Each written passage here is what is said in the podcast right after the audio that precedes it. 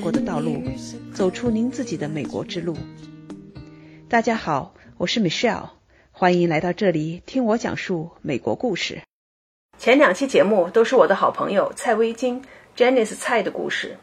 在五十岁之后，她开始做房地产中介，居然几年内做到了全美的 Top 百分之零点五，还被邀请登上了美国主流电视台 CBS 房地产电视节目《American Dream》美国梦。这一期我继续挖掘他在行业里的专业知识。来分享给大家。更重要的是，透过表象看本质。我想了解他是怎样赢得好口碑，不断的被朋友和服务过的客户自动的推荐给潜在客户的。如果我们从卖家的角度，比如说我有房子我要卖，嗯，那从卖家的角度来讲的话，我要经历的这个过程以及这个中介能给我做什么事情，你能不能也给我们做一个教育？其实从卖房的过程呢，就目前的市场来讲，因为这个过程，你比如说像前两年市场很火爆，出来房子就抢，那你这个卖房就是这个经济中介人的水平和整个的这个市场策划。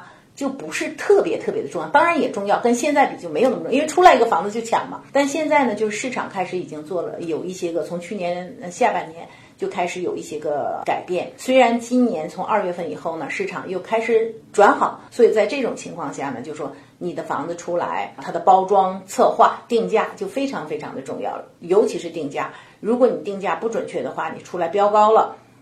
对你的房子不利，标低了对你也不利，所以呢，一个合适的价格呢是需要专业的评估跟评判的。那很多人就说哦，Z 楼上说这么多钱，Z 楼上大家都知道，在我们这个行业有一个笑谈，就是 Z 楼的老板卖他的房子，最后的成交价跟 Z 楼的那个估价差了百分之四十。差了 百分之四十，这是一个笑谈嘛？所以呢，从专业的角度来讲呢，我们一般不用 Zillow，也不用 Redfin，我们会用我们的专业知识来给你做一个评估，给你一个一个定价。那一般来讲，其实有三三个数是大家考虑的，一个是市场价值，一个是最初来我们标出来的要价，还有一个最后的成交价。所以我们所做的后续的一切工作，都是为了让最后的那个数最越高越好，然后呢，这个过程越快越好。那前几天我刚刚有一个房子是在雷克芒的，那我们就是其实两百万左右的房子现在不是那么容易卖的。那我们那个房子呢，应该说是还是比较成功的一个案例，就是我们标价定的很准确，然后呢，我们市场包装还有后续的市场推广。做的也比较好，所以我们出来十天就已经卖掉了。本来卖家是回国准备八月底回来，呃，看看这个房子能不能卖掉。那他刚回去，我们这个房子就卖掉了，所以不得不改变行程，两个星期又回到了西雅图。昨天合同，对对，昨天我们已经过户交接了。哇！所以就在这个过程中呢，尤其在当今的市场，卖方中介的水平和他的这个敬业程度。就非常重要，因为作为我来讲，我如果代表卖方呢，我会每一个步骤都会去跟踪，因为其实有三个最主要的地方，一个是定价，一个是包装，那这个包装就包括了 staging，包括了这个打扫，包括了整体的这一个 package 嘛，那最后这一步呢，才是这个市场推广，那这三个哪个环节都不能脱节，他们必须再结合在一起，成为一个完整的市场策略，你这个房子才能够。卖得好，卖得快。那我呢是在每一个环节都会盯得很紧。那我们公司呢，就是 是有很多的企业文化在这里面。对，你们公司我一进门就非常 impress。对，就是很小的一个，虽然公司不大，但是大家这种互帮互助还是非常好的。所以在定价的过程中，一般是我会做一个分析，老板会做一个分析，然后我们还有一个专门的这样的一个团队也会来帮助做一个分析。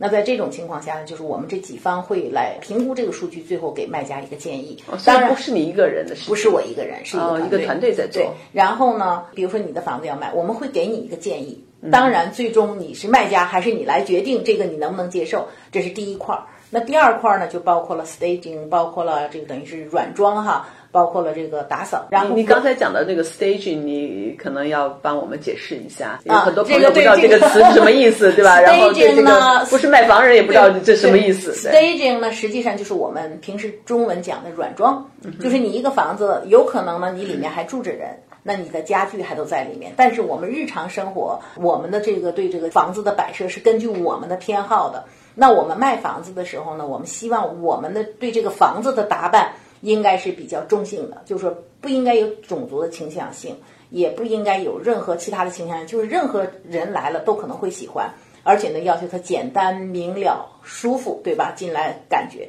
所以在这时候呢，我们是需要专业人士的帮助。在美国呢，我一直讲，专业人做专业的事儿是最省钱、最有效的。所以在这时候呢，我们也也真的在美国就有这个行业专门来做软装的。那我会根据不同房子的档次呢，我请的软装师不一样，那他们会过来来帮助你说，哦，你家这幅画好像不太适合拿走，我给你拿一幅画过来。你这个桌子在这儿不行，我们要换一个位置。他会做所有的这些设计。那一个好的软装师呢，对这个房子能够尽快的出售也起着非常决定的作用。但是因为我呢。在这个行业里面，不管怎么样，也走了这么多年，也看了很多的房子。那我都会跟软装师一起来做这个包装。这就是为什么我说我每个环节都会去。等软装师做完了，做完了以后，我会马上过去看一下，然后我会跟他建议：哎呦，这个我感觉放在这儿会更好一点。这个呢，我觉得应该这样会更好一点。我会把我的建议给他们。那当把这个做完了以后呢，我们会请专业的摄影师来做摄影。那这一块呢，我也会跟着，然后。我会说，哎，可能这个角度拍出来的景象会更好一些哈。你因为这是这个房子的卖点，那这个地方呢，你拍可能从这个角度拍呢，可能效果会更好一点。就是我会跟着每一个环节来做，确保呢，就是至少能够满足我的这个标准，那这个房子才能拿到市场上。那最后市场推广这一块呢？我做的呢，我也应该说是做的也是比较多的哈。除了正常的把它放到那个我们的专业人员的网站里面，它自动的会进到 Zillow 啊、Redfin 啊、Realtor 这些网站以外呢，我一般呢，我不给自己花钱做广告，但是我的卖的房子呢，我还是会做很多这方面的工作。那比如说豪宅的房子，我会放把它放到豪华家庭杂志的那个那个里面。然后呢，我会在 Facebook 上，这都是美国人用的这种社交媒体嘛，我会做广告。中国呢，微信里面也有很多这种助推平台，我会在这上面做广告。那这些主要的目的呢，就是希望我们这个房子能够帮助客人把这个房子能够尽快的卖出去，卖一个好价钱。所以在这方面呢，我会做很多的推广。嗯，听起来你做事情非常认真哈，呃，这是一点。第二点的话，你比较操心，事无巨细。呃，刚才说了买房的过程哈，又我们又把这个卖房的也简单说了一下。那你的业绩我知道是非常非常的辉煌的，那你能不能？不要谦虚哈，你来介绍一下你的业绩。我真的说是我是很幸运，从我进到这个行业以来呢，真是周边的朋友啊都介绍朋友，我就一直在我们公司呢是这个销售冠军哈，一直是销售第一名。那这些年来呢，就一直保持着这个记录。那这个包括两个，一个是因为我们衡量的，一个是按照你的销售额，就是销售金额，还有一个是你的销售单数。那这两个呢？目前我在我们公司还都是这两个主要的指标，还都是排在第一位。那在整个华盛顿州呢，前两天一个杂志它的统计一些东西给了我发过来，当时我也觉得很震惊，我没想到会是这样的哈。他当时评着全美国的最佳房地产经纪人，他叫 America's Best Agent。那当时呢，我是在这个行列里面。那他说是在一百四十万个经纪人，one point four million，整个全美国。我是在 top，他说是应该在前百分之零点五。那我觉得，我说有那么好吗？好像没有那么那么多吧。但是他发给了我一个证书，这是最新的这个统计数字。反正在整个华盛顿州呢，我每年应该是前百分之一没有问题。但是我没有想到他说的是全美国，全美国哈，所以我就觉得还是挺幸运的，一直是蛮顺利的这样的一个过程。哇，那你这个不用打广告，做出这样的业绩。你刚才说到其中一点，听起来主要的一个客人的来源是靠朋友之间的对对对，都互相的介绍、互相介绍，都是朋友推荐。前面已经讲了，就是我不会看你的这个价值是多少，那我是希望能够通过我的专业知识和我这个工作态度呢，能够帮到。说到这儿，我想起来前几年有一对年轻人哈，这个呢也是其实挺典型的。如果要按照赚钱，我在他们身上真的是这单没有赚什么钱，因为他们是两个人刚刚毕业，工作都很好，工资收入也很高，但是刚毕业的人呢，他没有首付，首付非常少，没有积累，所以当时他的首付只有百分之五。那前几年在抢房热潮中，这百分之五你是很难拿到这个房子的，而且他们的预算就是三四十万这样的。所以呢，我真的是，而且他们平时上班，我只能晚上带他们去看房。都会跑得比较远。那如果从赚钱的角度，这单肯定是划不来。但是因为我听了他们的经历，跟我当时有很多相似的地方，我就觉得我一定要帮助他们哈，买到他们。我很敬佩他们，就说不需要父母帮忙，我们要靠自己的努力来搭建自己的小窝，这个就是我就觉得我是很敬佩他们的。所以你要做他们呃，把这个小家庭的这个梦想实现了，有自己的小窝的梦想。所以当时真的跑了很多的路。那最后呢，终于帮他们买到了一个房子，我也很开心。就是这个经历，就是说，有的时候真的不是钱是你，虽然这在商言商，但是呢，我觉得就是不要把钱放在一个首要的位置。其实这样的话呢，你的生意反倒做的会更好一些。嗯，这是你的一个人生观哈。对对对。那我回过头来，我记得前面那个问题，你说你到。挂靠这个公司，选择这个公司之后，跟老板见面，对吧？嗯。他当时问你的那个问题，你的职业目标是什么？嗯。那现在你做了好几年了，你回过头来想，你怎么去回答这个问题？我就觉得，如果要现在让我来回答这个问题，我会说呢，我的职业目标呢，其实我是希望做一个，不仅仅是一个销售员，要做一个真正就是说。有专业日这知识啊，负责任、有诚信的这样的一个，真的做到一个顾问。因为顾问跟销售员是完全不一样的。顾问你会给很多的建议，对吧？我就觉得那这是我的一个行业标准。然后呢，我也希望就是说，用我的专业知识呢，能够帮助入行的年轻人，或者能够帮到客户，让他们。能够得到最好的结果，这也是就是相当于是也是我的职业目标吧。嗯，还是要去做教育者哈，还要教育。呃，不光是帮助客户完成他们的这个梦想，你还要帮助新来的呃同行的年轻人。嗯，因为我觉得入行都不容易，然后呢，要想在这个行业做好，我就觉得呃口碑很重要。专业知识很重要，因为如果你没有专业知识，你没有真诚的，就是为客户着想，你这口碑是出不来的哈。嗯，所以我就觉得这几方面做好了，你的业务其实后续真的不愁了。但是如果你这几个没做好，真的就是一锤子买卖，你做完了那就没有第二单了嘛。我知道你每个月你都会去录制一些电视节目，能不能给我们简单介绍一下你这个电视节目？这个电视节目呢，真的很有意思。嗯，这个大概是在两年前。那我就收到了，呃，连续的收到了几个邮件。那他当时说呢，是有一个电视节目叫《American Dream》美国之梦，他要到西雅图来。然后呢，他的播放平台呢是哥伦比亚广播公司 CBS。然后呢，还有当地的 local 的咱们这个西雅图的台 CW Eleven。那当时我就觉得这件事真的有点天方夜谭，怎么可能呢？我在美国怎么会有这三大主流媒体之一的哥伦比亚电视公司会找我来做节目？所以我当时都认为这是一个诈骗，诈骗，全都把这把这邮件就删了。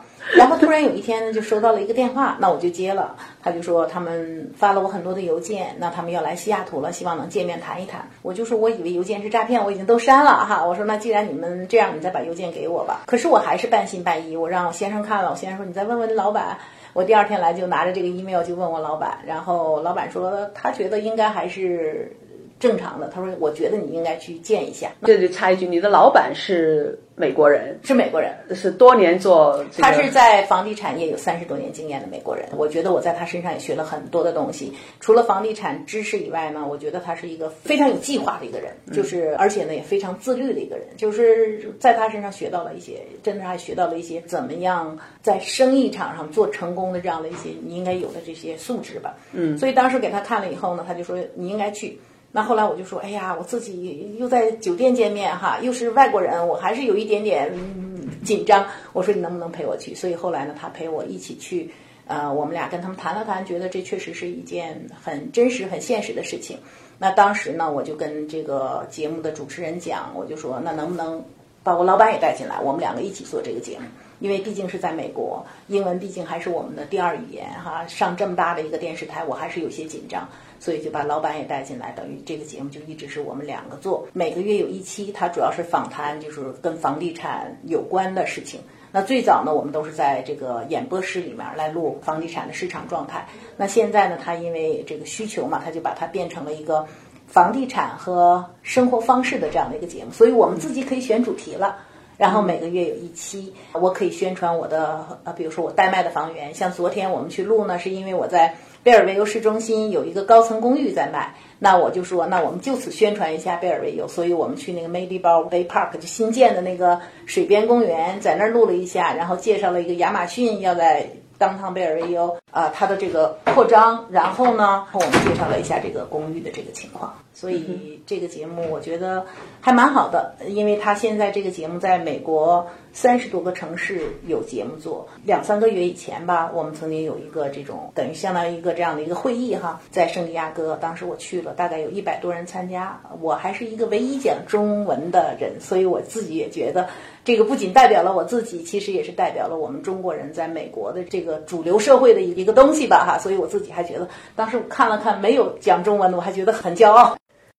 Janice 的故事就分享到这里。